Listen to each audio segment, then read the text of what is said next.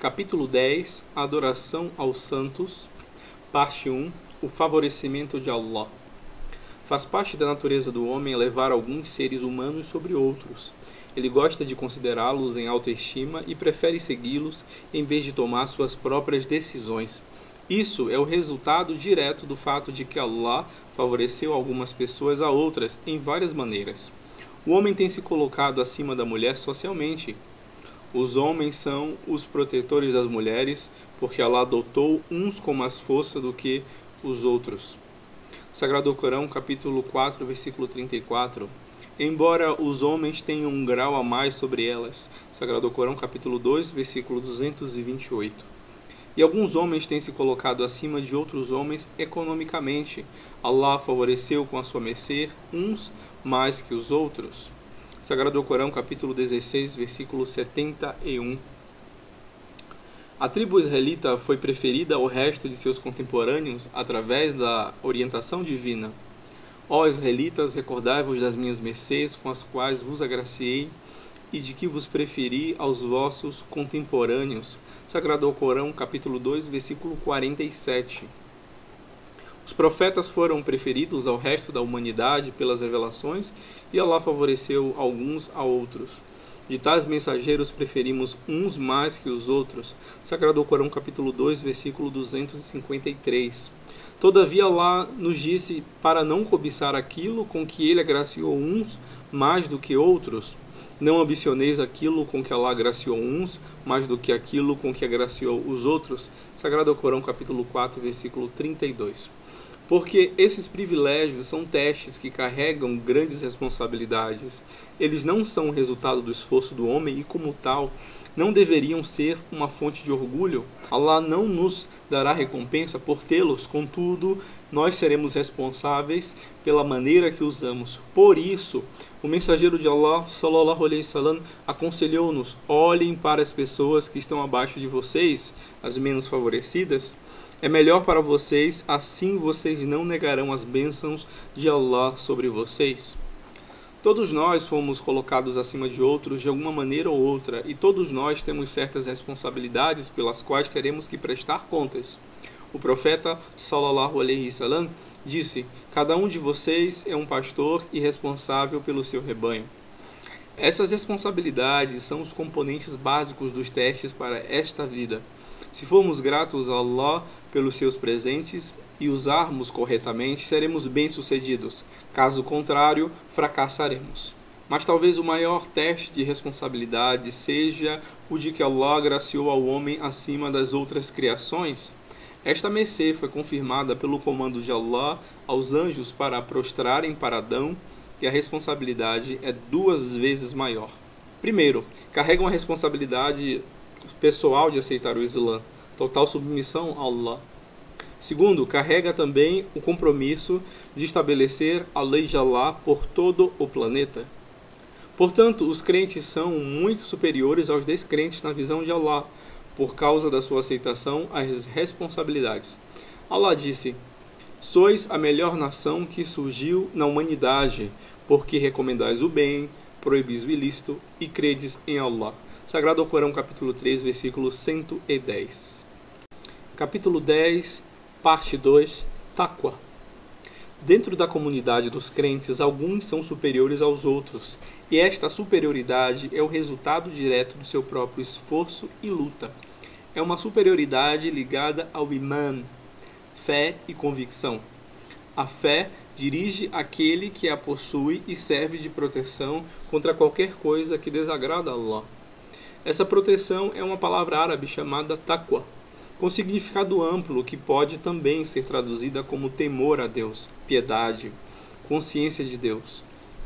E suporta todos esses significados e muito mais. Allah expressa claramente a superioridade do taqwa no versículo a seguir. Sabei que o mais honrado dentre vós ante Allah é o mais temente. Sagrado Corão, capítulo 49, versículo 13. Allah está dizendo aqui que o único fator que faz um crente, homem ou mulher, verdadeiramente superior ao outro é o nível de taqwa. E esta piedade ou temor a Deus que eleva o homem do nível de pensamento animal para o de representante, de califa dos planetas. A importância do temor a Allah na vida do muçulmano não é acentuada em demasia. Allah mencionou taqwa e seus derivados 26 vezes no Corão, em todos os lugares, enfatizando que taqwa é a força propulsora por trás do crente fiel. Sem ela, a fé é somente um monte de palavras memorizadas sem significado, e ações virtuosas somente cascas de fingimento e hipocrisia. Consequentemente, piedade é preferida a todas as outras considerações em todas as transações da vida. O mensageiro de Allah, sallallahu alaihi wasallam, disse: Desposa-se uma mulher por quatro razões: sua fortuna, sua beleza, sua linhagem e sua fé. Procura, pois, aquela que tem a fé, que irá ter felicidade. Não importa quão bela, rica ou nobre linhagem uma mulher possa ser, se ela não for devota, ela é feia, fraca e de uma família desonrosa.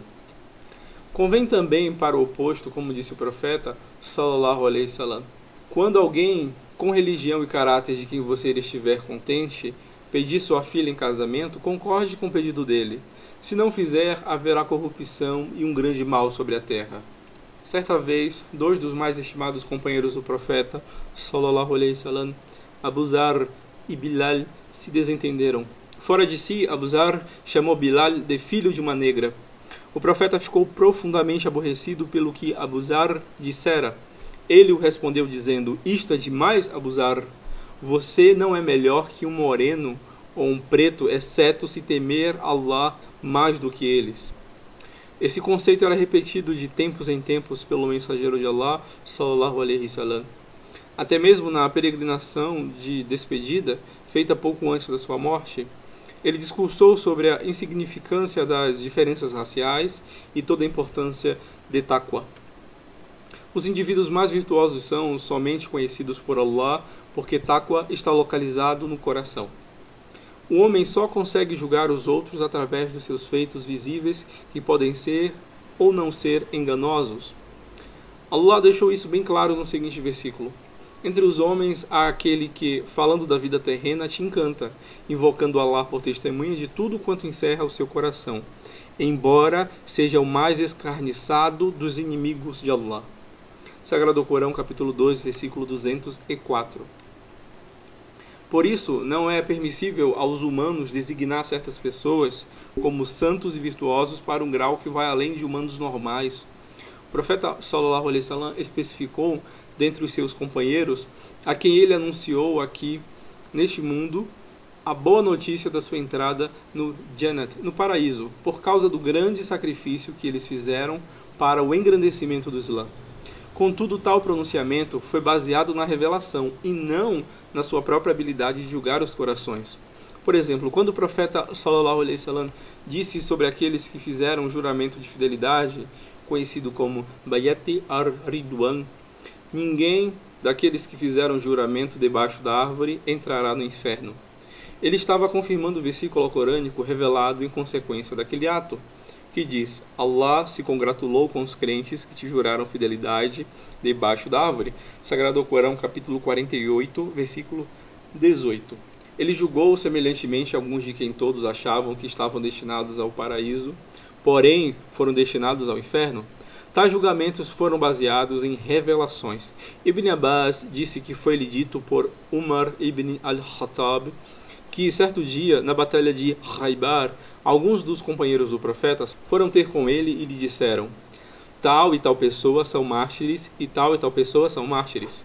Mas quando eles disseram o nome de certa pessoa, ele disse: De nenhuma maneira eu o vi no inferno com o manto que ele pegou desonestamente.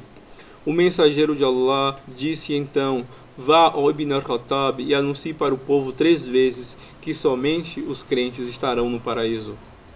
Há tempos atrás, na tradição cristã, alguns indivíduos eram extremamente louvados pelas suas supostas realizações espirituais. Foram atribuídos a eles milagres e a posição de santos lhe foi conferida. No pré-cristianismo hindu e na tradição budista, professores que alcançaram supostamente a excelência espiritual e que realizaram feitos supernaturais também receberam títulos como guru, avatar, etc., indicando superioridade espiritual. Estas designações têm levado as massas a procurar a intercessão através deles ou a adoração deles como deuses. Consequentemente, estas tradições religiosas têm listas de santos para quem as massas rezam fervorosamente. O Islã, por outro lado, opõe-se até mesmo a excessivas orações ao profeta Muhammad, sallallahu alaihi que disse: Não exagerem ao louvar-me como os cristãos fazem com Isa ibn Maria, Jesus filho de Maria. Pois eu sou somente um servo. Refiram-se a mim como servo de Allah e seu mensageiro. Capítulo 10 parte 3, Wali, o santo, entre aspas. O termo santo tem sido usado para traduzir a palavra árabe Wali, a qual Allah usou para designar aqueles que estão próximos dele. Porém, a tradução mais apropriada é alguém que está muito próximo ou íntimo, um amigo, um protetor, porque Wali significa literalmente um aliado. Allah até mesmo usou para referir-se a si mesmo nos versículos Allah é o protetor dos crentes é quem os retira das trevas e os transporta para a luz. do Corão, capítulo 2, versículo 257. Ele também usou para referir-se ao Satanás, como no versículo: Quem tomar Satanás por protetor em vez de Allah, ter-se-á perdido manifestamente. Sagrado Corão, capítulo 4, versículo 119. Este termo também significa parente próximo, como no versículo a seguir. Facultamos ao parente do morto a represália, porém que o parente não se exceda na vingança. Sagrado Corão, capítulo 17, versículo 33. É também usado no Corão para indicar proximidade entre os homens. Por exemplo, os crentes não tomam por confidentes os incrédulos, em detrimento de outros crentes. Sagrado Corão, capítulo 3, versículo 28. Mas o uso que nos interessa mais é Auliya-ullah, amigos próximos de Allah. No Alcorão, Allah designou dentre a humanidade certos tipos de indivíduos que ele considera especialmente próximos a ele. A descrição dos wali, dos protegidos de Allah, podem ser encontrados na Surata Al-Anfal, onde Allah declara: Só são seus protetores os tementes, porém a maioria deles o ignora. Sagrado Corão, capítulo 8, versículo 34. E Surata Yunis. É certo que os diletos de Allah jamais serão presas do temor, nem se angustiarão. Estes são os crentes e são tementes. Sagrado Corão, capítulo 10, versículos 62 e 63. Allah explica para nós que o critério para o Alaia, amizade divina, é Iman, e taqwa. E estas qualidades são compartilhadas por todos os verdadeiros crentes, pelas pessoas de fé. Entre os ignorantes, o principal critério para o alaia é o desempenho de milagres que são chamados comumente de karamat, carisma, enquanto que o termo usado para os milagres dos profetas é mujizat, para a maioria que detém essa crença, a fé e a prática de fazer milagre são sem importância. Aqueles que foram designados santos, entre aspas, detêm crenças e práticas heréticas e outros conhecidos por terem abandonado os rituais religiosos e ainda outros que estavam envolvidos em comportamentos vulgares e licenciosos. Allah de maneira alguma estipulou que quem faz milagres seria seu wali, Portanto, como na afirmação anterior, todos os crentes que têm imã e taqwa são walis, no sentido de protegidos de Allah, e ele é o seu wali, no sentido de protetor dos crentes, de acordo com o que Allah próprio disse. Allah é o protetor dos crentes. Sagrado ao Corão, capítulo 2, versículo 257. Consequentemente, não é permitido aos muçulmanos designar certos crentes como sendo Auliá de Allah e não outros. Apesar desta clara posição islâmica, uma hierarquia de pretensos santos muçulmanos tem se tornado um traço proeminente nos círculos sufistas e entre as massas que cegamente os seguem. Eles são em ordem crescente de mérito. Al-Qiyar, o escolhido, que numera 300, Abidal, substitutos, numerando 40, os sete Abrar, pios, os quatro Al-Taldi, estacas, os três Nukabá, guardas, o Qutb, Polo, que é considerado o maior dos santos do seu tempo, e no topo da lista está Raus, Socorro, o maior dos santos que acreditam em alguns círculos ser capaz de carregar em seus ombros uma porção dos pecados dos crentes. De acordo com a crença desses místicos, os santos das três primeiras classes estão presentes e invisíveis em Makkah no horário das orações. Quando Raus morre, Qutb substitui-o e com isso ocorre um movimento na série, a alma mais pura de cada classe sobe para o próximo nível. Esta parte da mitologia foi emprestada do cristianismo, tal como os rosários de Zikr foram adotados dos rosários cristãos e o Maulid das celebrações cristãs do Natal. Capítulo 10, parte 4, Faná, a união do homem com Deus. Uma análise mais detalhada nas várias listas dos mais proeminentes intitulados santos revela nomes como de Al-Halaj, que foi executado publicamente como apóstata por ousar reivindicar abertamente divindade em seu infame pronunciamento An-al-Haq, que significa Eu sou a verdade, quando Allah já afirmou isto porque Allah é verdadeiro e vivifica os mortos. Sagrado ao Corão, capítulo 22, versículo 6. O que levou esse perturbado indivíduo a fazer tal pronunciamento foi a sua crença em um princípio muito similar ao último estado do ser no budismo conhecido por Nirvana. Neste estado, de acordo com um ramo do pensamento budista, o ego desaparece e a alma humana e a consciência são extintas. Este conceito também forma a essência da filosofia conhecida como misticismo, Misticismo é definido como uma experiência de união com Deus e a crença de que a meta principal do homem reside na busca dessa união. As origens do misticismo podem ser encontradas nos escritos dos antigos filósofos gregos, como o Simpósio de Platão, em que menciona as várias escadas de subida compostas por difíceis íngremes etapas, em que a união da alma com Deus é finalmente alcançada.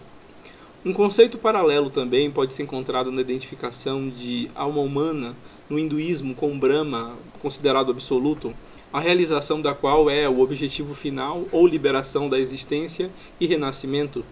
Pensamento místico grego floresceu no movimento do cristianismo gnóstico, que, como o de Valentim, alcançou o auge no século II da era cristã.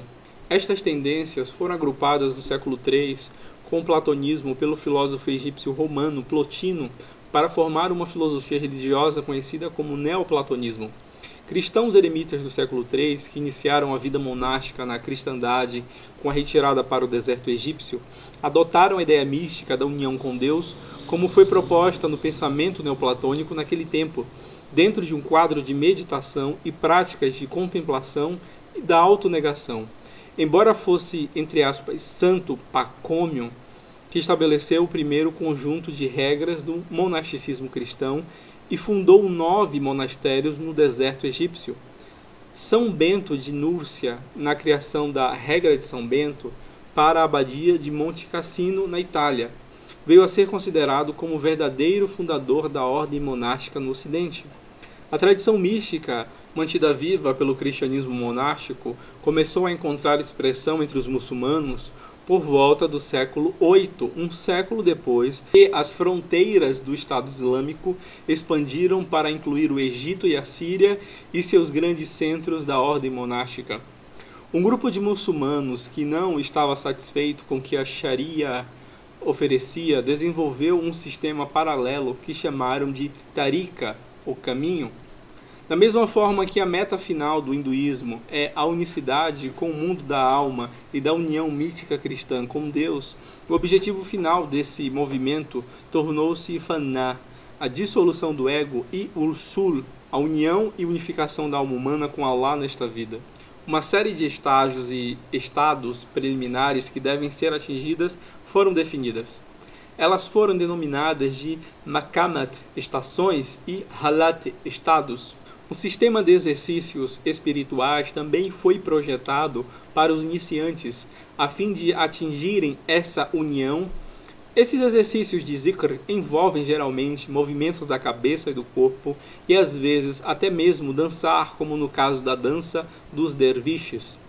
Todas essas práticas foram atribuídas ao profeta sallallahu alaihi wasallam através da cadeia de narração a fim de validá-las, mas não há nenhum suporte autêntico sobre isso em qualquer dos livros clássicos sobre a Hadith.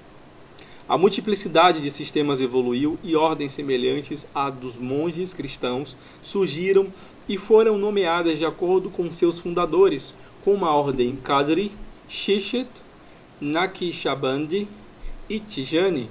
Juntamente com isso, um grande volume de lendas e contos surgiu em torno dos fundadores e das personalidades dessas ordens. E como os monges cristãos hindus escolheram estruturas especiais de isolamento, ou seja, monastérios, para acomodar as suas comunidades, a ordem sufista desenvolveu um esquema de acomodações similares, chamados de zawiya, lugar de reunião dos sufistas. Em compasso, um corpo de credos heréticos desenvolveu-se fora da crença mística união com Deus. Por exemplo, a maioria das ordens alega que Allah pode ser visto quando o estado de Ursul é alcançado. No entanto, quando Aisha perguntou ao profeta sallallahu alaihi salam se ele viu Allah durante o mirage, ele respondeu que não. Foi também demonstrado ao profeta Moisés que nem ele nem qualquer outro homem poderiam suportar visualizar Allah nesta vida. Através da revelação de Allah de uma parte do seu ser para uma montanha que se reduziu a pó durante a revelação. Alguns adeptos sufistas alegavam que quando o estado de Ursul era alcançado, a obrigação mundana da Sharia, como as cinco orações diárias, não eram mais obrigatórias. A maioria deles prescreveu que as orações para Allah poderiam ser enviadas através do profeta sallallahu alaihi wasallam ou através dos chamados santos. Muitos também iniciaram a prática de fazer tawaf, sacrifícios de animais e outros atos de adoração ao redor de santuários e túmulos de santos. Hoje, tawaf pode ser observado ao redor da sepultura de Zainab e Said al-Badawi no Egito ao redor da tumba de Muhammad Ahmad, no Sudão, e ao redor de dargás de incontáveis santos e homens nobres na Índia e no Paquistão. A Sharia surgiu para ser olhada como um caminho externo designado para a massa ignorante, enquanto que a Tarika é o caminho interno de uma elite pouco iluminada. O tafsir dogmático, comentários alcorânicos, aparece no qual os significados dos versículos alcorânicos estão desviados e torcidos a fim de suportar as ideias heréticas do movimento místico. O pensamento filosófico grego também foi desviado com a radice fabricados para produzir uma coletânea de literatura falsa que desafiou os primeiros clássicos islâmicos e finalmente deslocou-se entre as massas.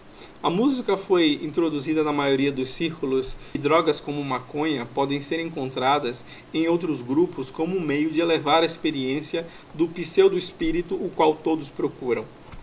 Tal foi o legado da geração mais recente dos sufistas, que construiu sobre premissas falsas que a união da alma do homem com Allah era atingível a primeira geração dos indivíduos piedosos, como Abdul Qadir al-Jilani e outros para os quais foram atribuídas algumas ordens, entenderam claramente a importância de distinguir entre o Criador e o Criado. Os dois nunca poderiam se tornar um, já que um é divino e eterno, enquanto que outros eram humanos e finitos. Capítulo 10, parte 5 A união de Deus com o homem. Nada escapa ao conhecimento de Allah, portanto, os sensatos são aqueles que agem de acordo. Eles sentem a presença dele o tempo todo. Eles cuidadosamente executam seus atos obrigatórios, fard. Eles piamente tentam suprir qualquer deficiência inevitável ao fazer uma grande quantidade de atos voluntários. Suna. Estes atos voluntários ajudam a proteger as tarefas obrigatórias por exemplo, durante os tempos de fraqueza ou baixo espírito, a pessoa pode ficar preguiçosa em cumprir os seus deveres religiosos. Contudo, aqueles que praticam os atos voluntários provavelmente negligenciaram alguns dos atos voluntários enquanto mantêm seus atos obrigatórios intactos. Se eles não tiverem uma camada protetora de atos voluntários e caírem em um período de preguiça espiritual, algumas das suas ações obrigatórias serão provavelmente descartadas ou negligenciadas. Quanto mais uma pessoa fortalece as suas práticas obrigatórias, tanto mais sua vida se harmoniza com a Sharia, o desejo de Allah, o Onipotente. Allah transmitiu este princípio através do profeta sallallahu alaihi wasallam em um hadith dizendo: A coisa mais amada com a qual meu servo pode se aproximar de mim é aquilo que eu fiz obrigatório para ele. Meu servo continua a se aproximar de mim através dos atos voluntários de adoração até que eu o ame se eu o amar, eu serei sua audição pela qual ele ouve, sua visão pela qual ele vê, suas mãos pelas quais ele segura e seus pés pelos quais ele anda. Se ele me pedir algo, eu darei, e se ele procurar pela minha ajuda, eu o protegerei. Esse wali de Allah somente ouvirá, verá, tocará e andará para o que é halal, lícito, enquanto evita visivelmente todo o haram que é proibido, como também aquilo que leva para o proibido, esta é a única meta merecedora de dedicação na vida de uma pessoa. Seu alcance é a perfeição da dupla função do homem como servo de Deus e governador do mundo, mas não pode ser alcançado exceto pela rota prescrita no Hadith. Primeiro, as tarefas obrigatórias têm que estar completamente estabelecidas, então os prescritos atos voluntários, sunnah, de adoração têm que ser realizados constantemente e de acordo com a sunnah. Allah enfatiza este fato ao dizer ao seu profeta para informar aos crentes: Dize, se verdadeiramente amais Allah, segue-me, a Muhammad, Allah vos amará. Sagrado Corão, capítulo 3, versículo 31. Portanto, o amor de Allah somente pode ser alcançado seguindo estritamente as diretrizes do seu mensageiro, sua suna, e evitando todas as inovações com relação à religião. Essa fórmula está contida no hadith no qual Abu Nadir relatou que o profeta sallallahu alaihi wasallam disse: Permaneça na minha suna e na dos califas corretamente guiados. Mordas com seus molares.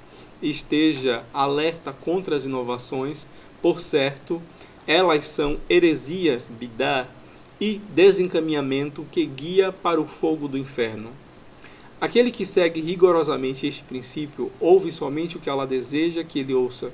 Visto que Allah disse ao descrever o virtuoso, e os servos do clemente são aqueles que andam pacificamente pela terra, e quando os ignorantes lhe falam, dizem paz. Sagrado Corão, capítulo 25, versículo 63.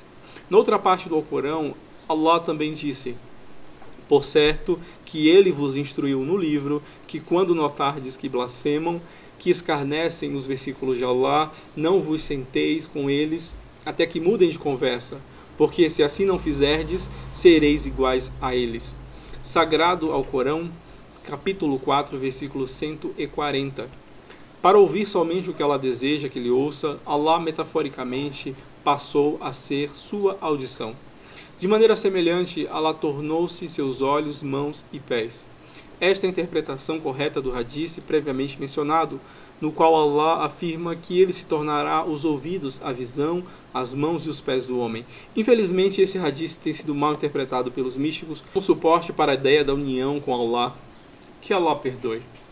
Capítulo 10, parte 6. Ruhullah, o Espírito de Allah, entre aspas. Em apoio à crença mística na reunificação da alma humana com Allah, também tem sido deduzida falsamente de alguns versículos do próprio Alcorão. Os versículos a seguir, no qual diz: Depois o modelou, então alentou com seu espírito. Sagrado Alcorão, capítulo 32, verso 9. E quando tiver terminado e alentado com meu espírito, Sagrado Alcorão, capítulo 15, versículo 29 têm sido usados como evidência para a crença de que cada ser humano contém dentro do seu corpo uma parte de Deus. A porção do Espírito de Allah que Allah soprou para dentro de Adão tem, supostamente, sido herdada para todos os seus descendentes.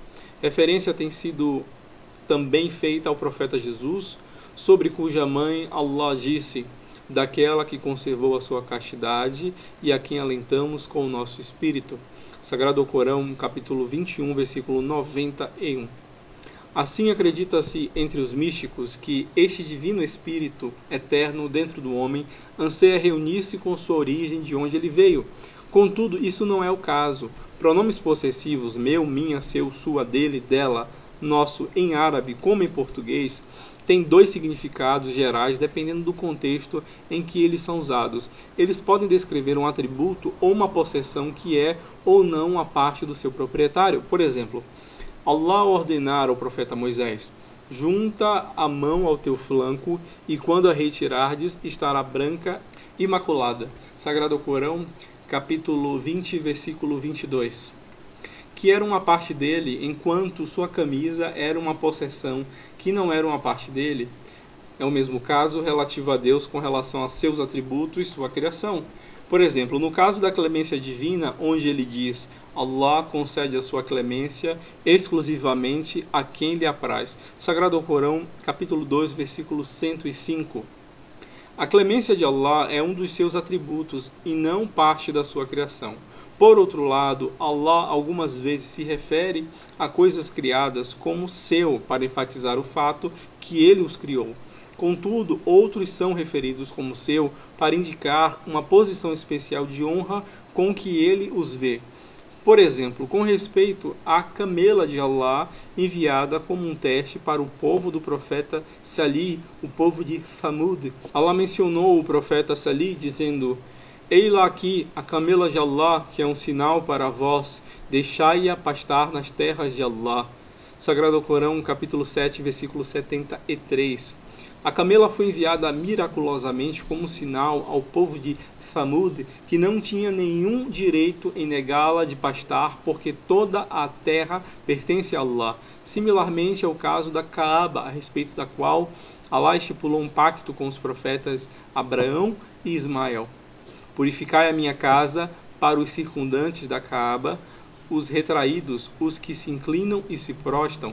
Sagrado Corão, capítulo 2, versículo 125. E paraíso, no caso do virtuoso, que no dia do julgamento final ser-lhe-á dito por Allah: Entra no meu paraíso. Sagrado Corão, capítulo 89, versículo 30. Quanto ao espírito, é uma das criações de Allah. Allah declara no Corão: Perguntar-te-ão sobre o Espírito. Responde-lhes: O Espírito é um dos comandos do meu Senhor, e só vos tem sido concedida uma ínfima parte do saber. Sagrado Corão, capítulo 17, versículo 85. Em outra parte do Alcorão, Allah diz: Allah cria o que deseja, posto que quando decretar algo basta dizer seja e é. Sagrado Corão, capítulo 13, versículo 47. Allah também disse: ele, Allah, criou Adão do pó, então lhe disse: Seja e foi. Sagrado Corão, capítulo 13, versículo 59. O comando é seja para toda a criação. Portanto, o espírito é criado pelo comando de Allah. O Islã não considera que Deus é um espírito incorpóreo, como fazem algumas religiões, como o cristianismo. Ele não tem um corpo físico, material corporal, nem é um espírito amorfo ele tem uma forma adequada à sua majestade, que nenhum homem tenha visto ou imaginado, e que somente será revelado de acordo com a limitação finita do homem às pessoas do paraíso. Consequentemente, quando Allah se refere ao sopro de um espírito dele próprio dentro dos profetas Adão e Jesus, uma honra especial é dada aos seus espíritos criados devido à proeminência da posição do profeta Adão em relação ao resto da humanidade e para clarificar a confusão no que diz respeito ao nascimento do profeta Jesus da Virgem Maria. Até mesmo o atributo de Allah do ato de soprar dele mesmo é de fato uma clarificação do seu desejo e poder supremo, visto que são os anjos que na realidade inserem e extraem as almas dos homens. Este fato é evidente através da seguinte radice de Ibn Mas'ud, que relatou que o mensageiro de Allah, sallallahu alaihi wasallam, disse: Cada um de vós permanece na forma de esperma no ventre da mãe por 40 dias. Então se transforma em coágulo pelos próximos 40 dias, e então se transforma no embrião pelos próximos 40 dias. E então um anjo é enviado para insuflar alma no feto. Consequentemente, Allah sopra o espírito em cada ser humano através de um dos seus anjos. Ao dizer, ele soprou, Allah de fato lembra-nos que ele é a causa primária de tudo que acontece na criação, como ele mesmo disse. Apesar de Allah vos ter criado, bem como o que elaborais. Sagrado Corão, capítulo 37, versículo 96. Antes da batalha de Badr, o profeta sallallahu alaihi wasallam lançou um punhado de areia em direção ao inimigo agrupado a milhares de distância, mas Allah fez como que a areia miraculosamente alcançasse os olhos do inimigo. Allah refere-se ao gesto do profeta a seguir. Apesar de seres tu, ó mensageiro, quem lançou a areia, o efeito foi causado por Allah. Sagrado Corão, capítulo 8, versículo 17. Assim, por atribuir o seu próprio espírito, Allah simplesmente deu um lugar de honra especial entre os espíritos que ele criou. Não que ele, Allah, tenha um espírito e soprou um pedaço dele dentro dos profetas Adão e Jesus. Para enfatizar mais ainda este ponto, Allah também refere-se ao anjo enviado para informar Maria como seu espírito. E lhe enviamos o nosso espírito, que lhe apareceu personificado como um homem perfeito.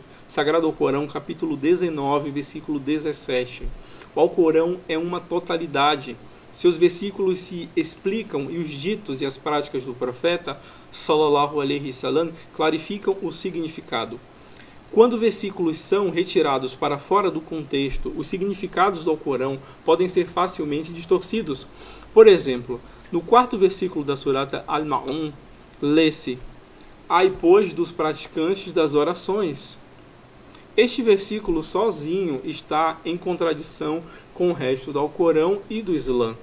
A oração foi feita obrigatória por toda a parte do Alcorão. Por exemplo, Allah diz: Sou Allah, não há divindade além de mim, adora-me, pois, e observa a oração para celebrares o meu nome. Sagrado Alcorão, capítulo 20, versículo 14.